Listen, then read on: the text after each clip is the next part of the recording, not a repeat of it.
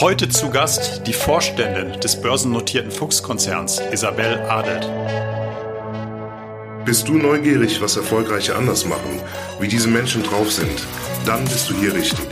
Marco spricht mit Top-Performern über ihre Taktiken, Routinen und Gewohnheiten. Er möchte von ihnen lernen, ihr sollt von ihnen lernen. Und jetzt geht's auch schon los. Hier ist euer Gastgeber Dr. Marco Adelt.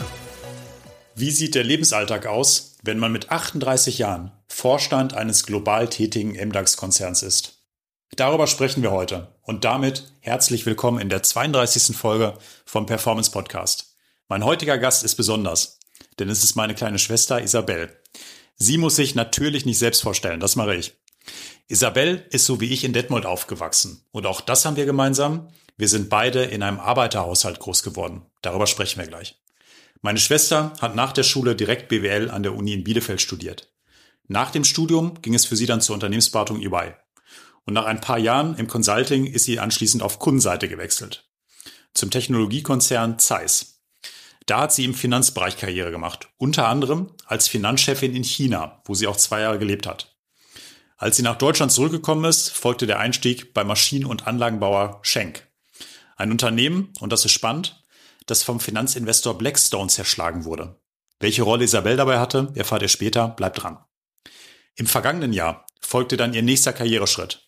Da wurde sie in den Vorstand der Fuchs-Gruppe berufen, einem MDAX-Konzern. Und damit ist Isabel eine der jüngsten Frauen im Vorstand eines börsennotierten Unternehmens. Damit wir keine Zeit verlieren, jetzt nun rein in unser Gespräch. Liebe Schwester, ganz herzlich willkommen im Performance Podcast. Ja, vielen Dank, dass ich hier sein darf. Bist du bereit? Auf jeden Fall. Na dann auf geht's. Du bist ja jetzt seit einem halben Jahr Vorstand von einem MDAX-Konzern. Und das in Zeiten mit einem Krieg in Europa, einer galoppierenden Inflation und einer sich nun abzeichnenden Bankenkrise. Wie gut schläfst du gerade? Sehr gut tatsächlich. Weil wenn ich abends nach Hause komme, sind natürlich sehr lange Tage im Moment.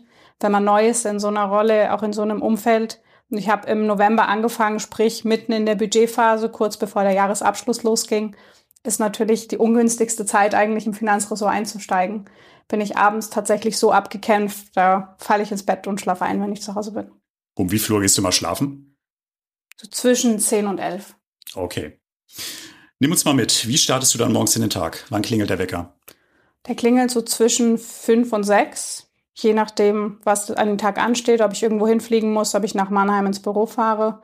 Weil ich brauche morgens für mich auch ein bisschen Zeit, einfach in Ruhe aufzu, aufzuwachen, Sport zu machen, ähm, wenn ich genug Zeit habe, in Ruhe meinen Kaffee zu trinken, zu duschen, ähm, bevor es dann hektisch losgeht. Was für mich immer im Ritual dazu gehört, morgens im Bad läuft immer der Deutschlandfunk. Mhm. Der Zeitung lesen wird immer etwas schwierig, logischerweise, ähm, damit ich so ein bisschen mitbekomme, was ist passiert, und, um dann gut informiert in den Tag zu starten. Welchen Sport machst du denn morgens? Entweder tatsächlich mit, mit einer App, die ich sehr mag. Sweat heißt die. Einfach so ein bisschen Körpertraining gegen den eigenen Körperwiderstand, ein bisschen Muskelaufbau, Stretching. Oder ich habe zu Hause mein Rennrad auf der Rolle stehen und da schön mit Swift durch Watopia fahren. Ja, sehr gut. Das machst du vorm Frühstück oder danach? Frühstücken tue ich tatsächlich in der Firma, weil ich ganz früh noch keinen Hunger habe und ich muss immer um acht ungefähr in Mannheim sein. Da haben wir das Glück einer sehr, sehr guten Kantine, die auch so schöne Sachen wie Overnight Oats anbietet. Okay, das hört sich gut an. Auf dem Weg ins Büro ist der erste Weg dort vorbei. Noch eine Frage zu deiner Morgenroutine. Wann kommt denn der erste Blick aufs Handy? Tatsächlich erst nach der Dusche. Also, außer, ja gut, man muss, man muss fair sein, das Handy ist der Wecker. Sprich, der wird einmal kurz ausgestellt. Aber bevor ich schaue, was an E-Mails reinkam oder Nachrichten, erst in Ruhe einen Kaffee trinken unter die Dusche und dann. Okay, Blick das heißt, Handy. du hast im Schnitt so eineinhalb bis zwei Stunden, bevor es dann ins Auto geht, Richtung Mannheim. Genau. Damit erübrigt sich ja auch die Frage, äh, bist du Fraktion Homeoffice oder Büro? Das heißt, du bist in der Regel im Büro. Ich bin in der Regel im Büro, genau. Ähm, liegt im Moment natürlich auch dran, dass ich neu bin, die Kollegen kennenlernen möchte, meine Vorstandskollegen besser kennenlernen möchte.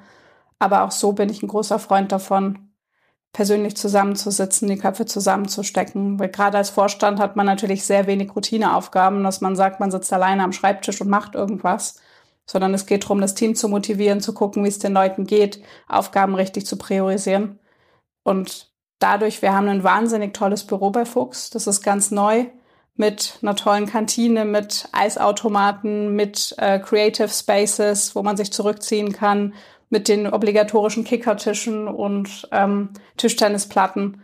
Sprich, die Leute sind einfach gerne im Büro. Und obwohl wir sagen, drei Tage die Woche im Büro sind die meisten Kollegen viel öfter da. Und da möchte ich natürlich auch als Vorstand mit gutem Beispiel vorangehen. Sehr gut. Kann ich nachvollziehen. Ich glaube, meine Homeoffice-Zeit, die ist auch deutlich geringer als fünf Prozent. Ähm, wenn du morgens mit dem Auto zur Arbeit fährst, was machst du denn auf der Fahrt von Frankfurt Richtung Mannheim? Also entweder höre ich Hörbücher. Ich mag sehr gerne Blinkist. Da mhm. gibt es immer so kurz zusammengefasst in 20, 30 Minuten verschiedene Sachbücher. Da kann ich dann schon mal vorsondieren, interessiert es mich genug, dass ich das Buch nochmal lesen möchte oder nicht. Das ist tatsächlich für mich eine sehr, sehr spannende Möglichkeit, weil ich denke mal, von zehn Büchern, die ich mir dort anhöre, schafft es dann eins wirklich zu Hause in mein Bücherregal. Ähm, oder tatsächlich schon die ersten Telefonkonferenzen dann mit China, mit Australien. Wegen je nachdem, wie der Tagesablauf mhm. aussieht, genau. Du bist in deiner neuen Funktion ja jetzt Finanzchefin eines global tätigen MDAX-Konzerns. Und ich habe gelesen, dass ihr euch sehr ambitionierte Ziele gesetzt habt. 500 Millionen EBIT bis 2025. Dem Kapitalmarkt sagt ihr, dass ihr dafür ein striktes Performance-Management durchhaltet. Mhm. Performance-Management ist ein Paradethema. Ja. Kannst du mit uns einmal teilen, was gehört zu einem guten Performance-Management in einem Unternehmen? Und was sollte man als Manager besonders beachten? Also zum guten Performance-Management gehört in erster Linie Transparenz der Daten, sprich Harmonisierung von Prozessen, von Systemen, Vergleichbarkeit der Daten und dann natürlich damit zu arbeiten, sowohl mit internen als auch mit externen Benchmarks. Weil klar, wenn man natürlich auf die Entwicklung von Fuchs bisher guckt, liegt die Frage nahe, was macht ihr denn jetzt anders? Und es wird sich bewusst ähm, bei der Auswahl dafür entschieden, jemanden zu nehmen, der nicht sagen wir, aus dem klassischen regulatorischen Finanzbereich kommt, wie meine Vorgänger. Das waren immer Wirtschaftsprüfer, Steuerberater. Ich komme eher aus der Ecke, sagen wir, IT, Performance Management, Controlling. Das war ein bewusster Schritt, weil dort bisher noch nicht viel gemacht wurde. Sprich, für mich sehr schön. Ich habe dort eine Spielwiese, von, wo ich von Null auf anfangen kann.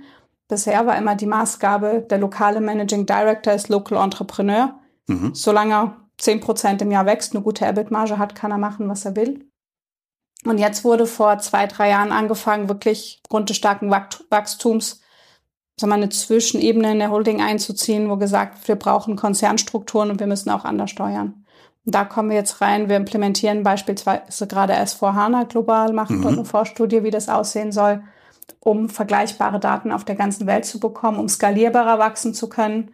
Weil wir sagen, wir haben effiziente Prozesse, wir kümmern uns zentral um bestimmte Themen und geben das nicht mehr in die Hand der Länder.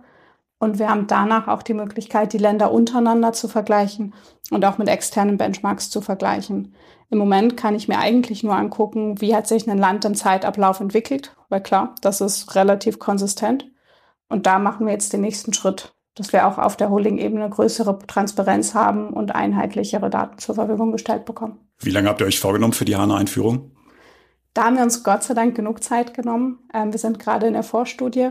Wir wollen dann bis Ende nächsten Jahres ein globales Template bauen, sprich bis Ende 24, das in der ganzen Welt ausgerollt wird dann in 25 mit den USA als unserem Piloten live gehen und danach dann, abhängig davon, wie lange wir für die Hypercare die Stabilisierung brauchen, in die anderen Länder gehen. Damit hast du gleich dein erstes Megaprojekt. Exakt. Thema Mega. Ähm, du hast ja eine besondere Verbindung zu China. Mhm. Als du bei Schenk warst, hast du zwei Jahre in China gelebt und dort die Finanzen geleitet. Du sprichst Mandarin. Mhm. Und ähm, das kannst du heute auch wieder ganz gut brauchen, denn ein heutiges Unternehmen Fuchs macht 20 Prozent seines globalen Umsatzes in China. Wo kommt denn eigentlich deine China-Leidenschaft her? Sehr gute Frage. Ich glaube, das erste Mal so wirklich gekitzelt hat es mich, als, als ich dich damals in Hongkong besucht habe, als du dort studiert hast. Das fand ich unheimlich faszinierend. 2005, 2006. Hm. Genau, ich war 2006 da zu Besuch in den Semesterferien und war dann ein Jahr später selber in Shanghai, mein, mein erstes Praktikum, damals mit Bertelsmann. Habe dort angefangen, Mandarin zu lernen, und hatte da auch eine ganz spannende Aufgabe. Ich war ja vorher schon in Deutschland bei Bertelsmann. Die haben mich dann dorthin geschickt für, ich glaube, vier, fünf Monate waren das damals, um zu überprüfen, ob wir bestimmte deutsche Geschäftsmodelle auch auf den chinesischen Markt anwenden können. Da hat mich so ein bisschen die Leidenschaft dafür gepackt und auch nie wieder richtig losgelassen. Hatte dann auch immer mal wieder mehr, mal wieder weniger Kontakt mit, mit dem Land. Klar, bei Ernst Young sowieso, das waren globale Projekte.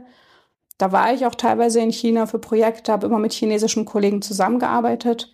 Und dann bei Zeiss war ich einige Jahre dort als quasi Leiter Finanzen für China. Es war die größte Einzelgesellschaft.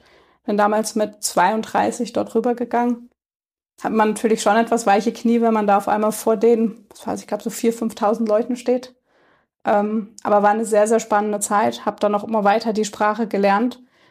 Und für mich war das, glaube ich, auch dieser Schlüssel, diese Affinität zu China zu entwickeln, weil man eine ganz andere Möglichkeit hat, in die Kultur einzutauchen, die Leute kennenzulernen und auch zu verstehen, warum viele Themen in China anders funktionieren als hier. Weil wenn man die Sprache lernt, und gerade mit den Schriftzeichen, muss man sich sehr intensiv mit der Geschichte der Kultur des Landes auseinandersetzen. Und das hat mir sehr geholfen, bestimmte Sachverhalte dort ganz anders einzuordnen, als ich es anders gekonnt hätte. Mhm. Wenn du heute in deinem Büro in Mannheim sitzt oder zu Hause in Frankfurt, ist übrigens auch ganz lustig. Ähm, die Isabel wohnt nur knapp zwei Minuten vom Klagbüro entfernt. Was vermisst du an China? Privat, glaube ich, relativ wenig tatsächlich. Wenn ich im beruflichen Umfeld bin, tatsächlich die Neugier und die Geschwindigkeit, mit der bestimmte Themen dort vorangetrieben werden so dieses, mal, diese Akzeptanz, dass man auch mal, auch mal daneben liegen darf und dass irgendwas nicht funktioniert, dass man aber immer was draus lernt. Das war in China für mich eine sehr, sehr spannende Erfahrung. Na, da wird geschaut, wir haben eine coole Idee, wir probieren es einfach mal aus. Wenn es dann nicht funktioniert, ist auch egal, dann überlegen wir, warum nicht und entwickeln es weiter. Das ist in meiner jetzigen Firma genau das Gleiche. Hier sind, sitzen wir in der Forschung und Entwicklung jahrelang, entwickeln mit den Kunden irgendwas, probieren es aus, brauchen irgendwelche Zulassungen. Na, die chinesischen Kollegen, die machen irgendwas mit dem Kunden zusammen, dann wird es ausprobiert. Funktioniert es nicht, wird es nochmal nachjustiert und irgendwann funktioniert es dann. Und sag mal so diese Freude dran, einfach Sachen auszuprobieren und zu gucken, wie kann ich besser werden und kontinuierlich besser werden, das war schon mal sehr Besonderes dort. Das fehlt ja leider, da hast du wohl recht. Du gehörst jetzt mit 38 Jahren zu einer der jüngsten Vorständinnen eines börsennotierten Konzerns in Deutschland. Mhm.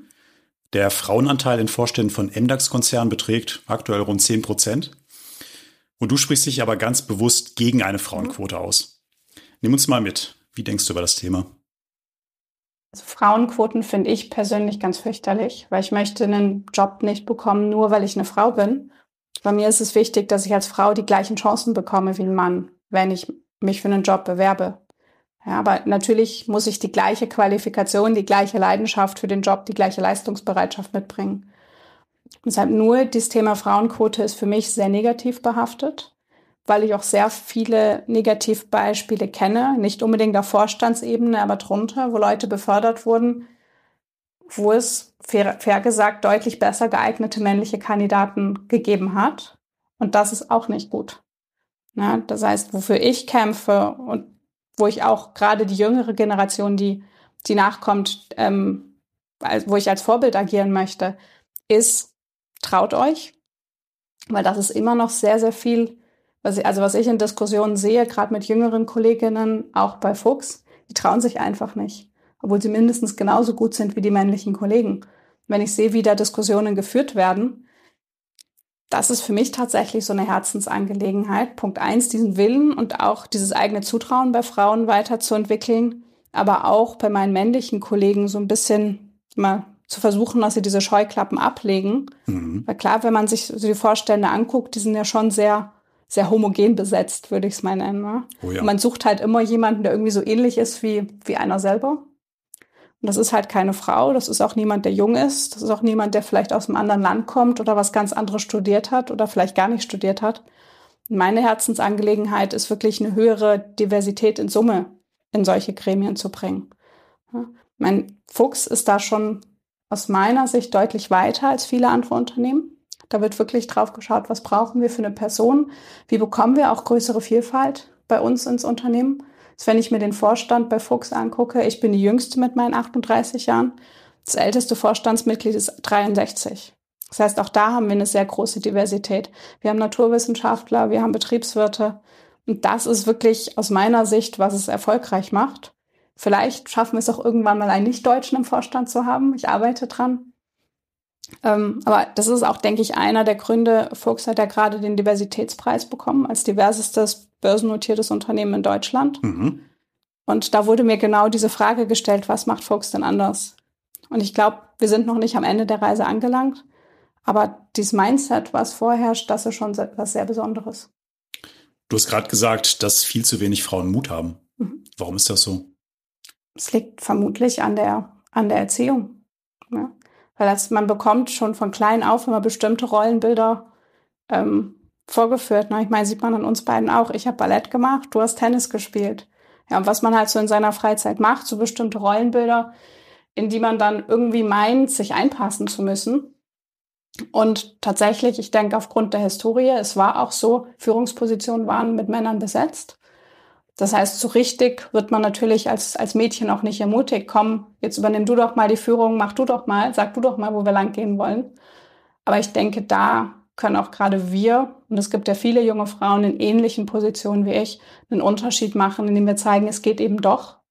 Und traut euch einfach, ihr könnt das genauso gut wie, wie die Jungs, die mit euch im Büro sitzen. Klare Message. Ich glaube, da können wir noch lange drüber sprechen. Aber lass uns nicht nur über deine Vorstandstätigkeit sprechen. Ähm, lass mal abbiegen und darüber sprechen, wo eigentlich dieses Rüstzeug herkommt für deinen Job. Mhm. Und das hat ja angefangen damit, ähm, du bist Finanzprofi. Ja. Und das nicht aus Zufall. Seit dem Studium beschäftigst du dich mit diesen Themen, also seit mehr als 15 Jahren. Wo kam dein Interesse für dieses Thema ursprünglich her? Also ich war immer schon Zahlenkind tatsächlich. Also Mathematik, Naturwissenschaften, das hat mich schon von klein auf fasziniert. Schon damals in der Schule Mathe, Physik, LK gehabt. Dann angefangen halt sehr quantitativ zu studieren, also während des Studiums auch am Statistiklehrstuhl gearbeitet, Analysen gemacht das war was, so diese Schönheit der Zahlen und der Botschaft hinter den Zahlen. Das hat mich schon immer fasziniert. Weil gerade in der Mathematik ist es so, es ist nicht so möglich, du hast es nur noch nicht verstanden. Und in dem Moment, wo du es verstanden hast, da kannst du dir gar nicht mehr vorstellen, wie es mal war, als du es noch nicht verstanden hast. Stimmt, du hast ja BWL studiert, aber angefangen ursprünglich Wirtschaftsmathe. Genau. Mhm. Tatsächlich auch nur gewechselt, weil damals kam die Umstellung auf Bachelor Master. Ich habe ja. 2003 angefangen zu studieren und dann wurde uns angeboten, wenn ihr fertig studieren wollt, dann nur auf Bachelor-Master-Zweig. Da konnte ich noch nicht so richtig viel mit anfangen, das auch noch nicht richtig einordnen. Und habe mich dann entschieden, lieber Abschluss als Diplomkaufmann zu machen. Alle Leistungen, die wir bis dahin hatten, wurden anerkannt. Und auch da konnte man dann schön sagen, gut, mach halt Schwerpunkt Statistik, angewandte Informatik, das funktioniert auch ganz gut. Ähm, und das habe ich dann kontinuierlich immer weiterentwickelt und schließt auch wieder den Kreis zum Thema Performance Management, über das wir gerade gesprochen haben. Es geht ja nicht darum, irgendwelche Zahlen zu haben, sondern verste zu verstehen, warum die Zahlen so aussehen, wie sie aussehen. Und das hat für mich eine unheimliche Schönheit, diese Zahlen und zu verstehen, was kann ich damit tun und wie hängen die zusammen. Du hast gerade im Nebensatz gesagt, Diplomkaufmann. Hast du eigentlich in deinem Profil, wenn du bei LinkedIn bist beispielsweise, hast du da Diplomkaufmann stehen oder Diplomkauffrau? Keine Ahnung tatsächlich. Müssen wir mal checken. Werden wir nachher tun. Du bist nach dem Studium ja eingestiegen in die Unternehmensberatung bei EY. Mhm. Ähm, was hast du im Consulting mitgenommen? Da warst du ja ein paar Jahre. Mhm. Also waren für mich sehr, sehr prägende Jahre.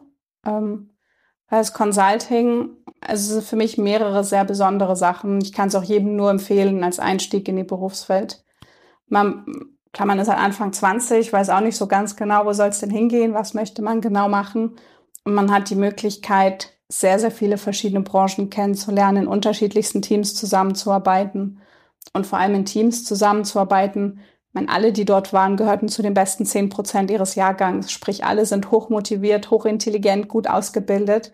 Das ist ein wahnsinnig tolles Wir-Gefühl gewesen. Du wolltest gemeinsam dich weiterentwickeln, irgendwelche Ziele erreichen. Und gleichzeitig hatte ich da die wunderbare Möglichkeit, verschiedene Branchen kennenzulernen, verschiedene Unternehmen in verschiedene Länder überall auf der Welt zu reisen, verschiedene Kulturen kennenzulernen. Und das gepaart also mit einem sehr strukturierten analytischen Rüstzeug, was einem dort an die Hand gegeben wird. Sprich, man kann von deutlich erfahreneren Kollegen und auch mit einer Methodologie lernen, wie man Probleme angeht, wie man Probleme strukturiert.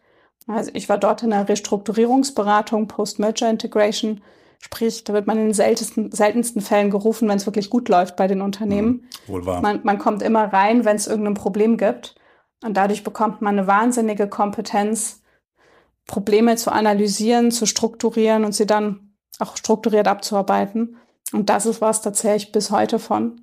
Das sehe ich jetzt immer noch, wenn ich mit, mit Analysten, mit Investoren reden, rede, die sagen mal, es ist Wahnsinn, du bist jetzt seit ein paar Monaten im Unternehmen, warum kennst du dich denn da so gut aus? Das ist eben genau dieses Rüstzeug, als ich den Job angetreten habe. Ich hatte genau meinen Plan im Kopf. Ich wusste, wo ich reinschauen muss, wie ich das angehen möchte. Und das ist definitiv was, was man in der Unternehmensberatung wie nirgendwo sonst mitbekommt. Kann ich voll bestätigen. Das heißt, es ist auch immer noch eine Empfehlung, die du jungen Absolventinnen und Absolventen mitgeben würdest. Definitiv. Also das ist eine Zeit, die möchte ich nicht missen wollen. Und dadurch habe ich ja auch meinen meinen ersten richtigen Job dann gefunden bei Zeiss. Ich war ja dort schon als Projektleiter mhm.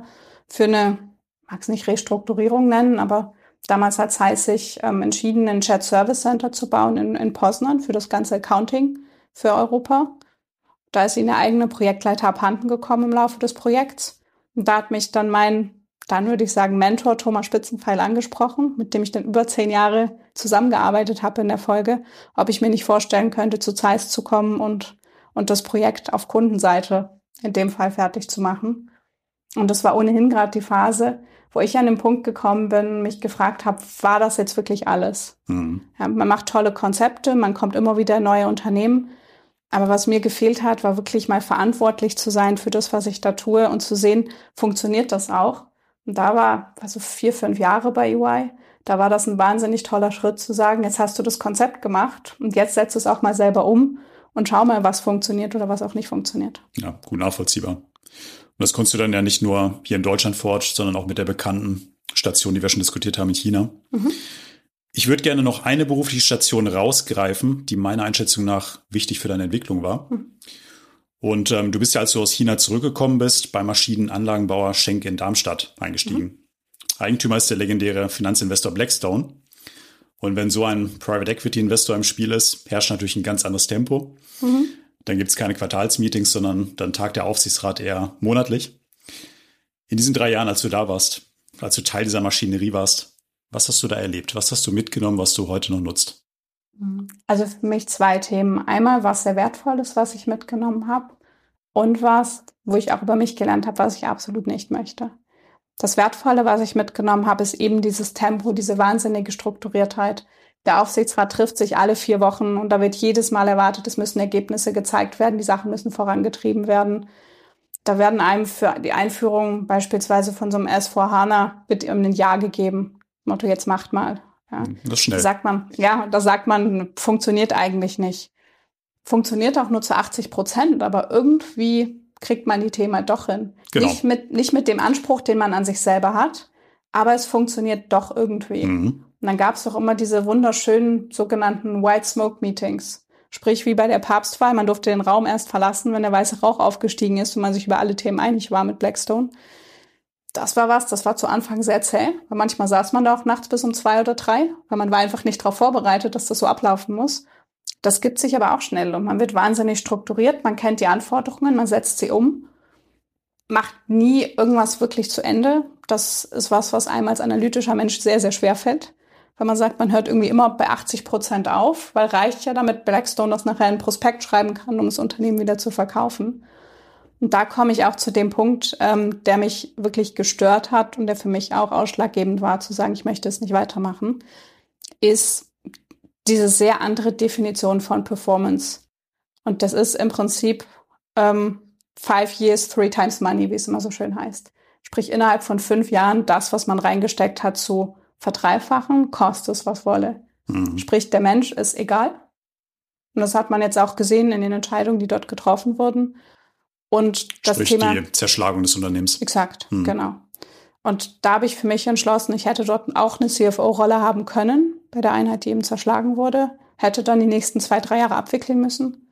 Da habe ich für mich gesagt, das möchte ich nicht. Vor allem, ich möchte nicht die Leute raussetzen, mit denen ich eigentlich drei Jahre das Unternehmen aufgebaut habe und auf einen Börsengang vorbereitet habe. Das war der eigentliche Plan.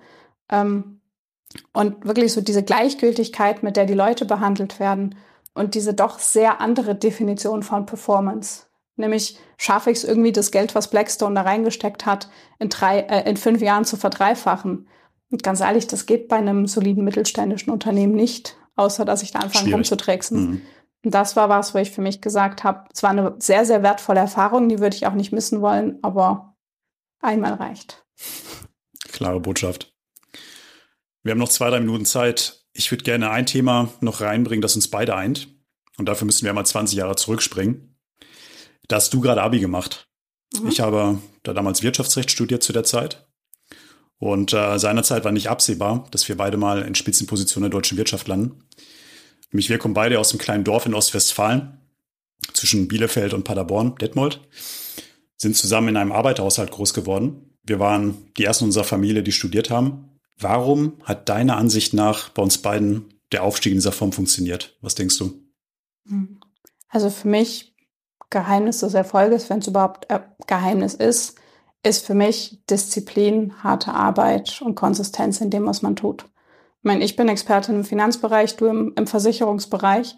Sprich, man muss überlegen, was interessiert einen und was, wo, was möchte man erreichen. Und ich glaube tatsächlich, gerade wenn man, auch wenn man sich unsere Eltern anguckt, unsere Mutter, die haben immer hart gearbeitet, die hatten nur einfach nicht die Möglichkeiten, die uns gegeben wurden.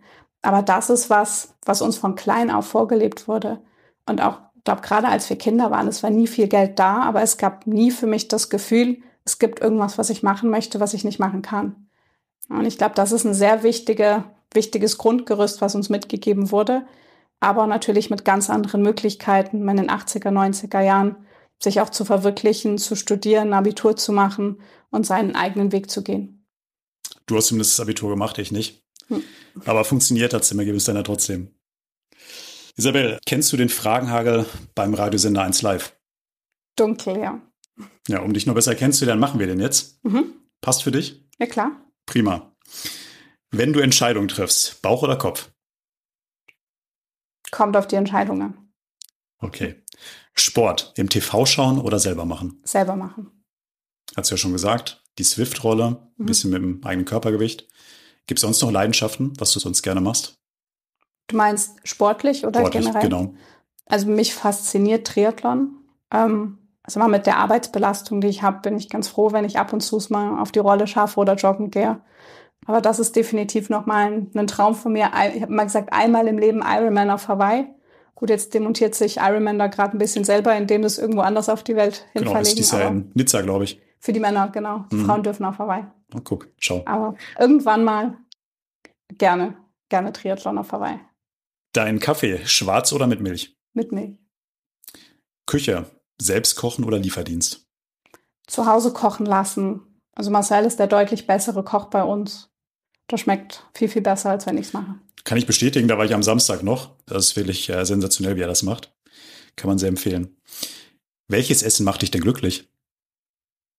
Am liebsten mag ich japanisches Essen, wenn das leicht konträr zu meiner meinem Interesse für China steht. Aber japanische Küche fasziniert mich. So diese, mal, diese Präzision und diese Liebe zum Detail. Mag sehr gerne Fisch. Womit kann man dich auf die Palme bringen? Ignoranz. Mhm. Im Urlaub, Berg oder Meer? Stadt. Stadt. Wo warst du zuletzt? Der letzte große Urlaub, da waren wir in Israel. Also Tel Aviv, Jerusalem. So ein bisschen durchs Westjordanland gefahren. Wahnsinnig spannender Urlaub. Und ich hatte schon gehört, der nächste Trip geht nach Wien. Nächster Trip geht nach Wien über Ostern ein paar Tage, genau. Das ist gut. Kannst du mir Schokolade mitbringen? Auf jeden Fall. Die Urlaubslektüre, Hörbuch oder Papier in der Hand? Papier in der Hand. Okay. Also immer das Papier in der Hand, keine Hörbücher. Hörbücher im Auto. Ich sitze ja jeden Tag zwei Stunden im Auto, Frankfurt, Mannheim und zurück. Und da, da, da liebe ich Blinkist oder habe jetzt auch eine neue App gefunden, Hiki, Jiki, ich bin mir nicht sicher, wie mhm. man es ausspricht, ähm, wo man im Auto Sprachen lernen kann. Das ist tatsächlich auch ganz spannend. Da lernt man Vokabeln, kann sich Dialoge anhören. Ich habe es mal mit Schwedisch gestartet, mal gucken, wie das läuft. Spannend, noch gar nichts von gehört, muss ich mir mal anschauen. Aber beim Thema Bücher, du liest ja viel, ähm, hatte ich auch am Samstag gesehen, als ich bei dir zu Besuch war. In deinem Homeoffice, da stehen riesen Bücherwand mit hunderten von Büchern. Gibt es da ein Buch, was du besonders häufig empfohlen hast? Ja, definitiv. Ähm, das ist von Jim Quick, Limitless. Weil das ist was, das hat mich wirklich nachhaltig beeindruckt. Also Jim Quick, der ist ja ein Gehirnexperte. Aufgrund dessen, weil er als Kind einen Unfall hatte und eben nicht mehr vernünftig denken konnte.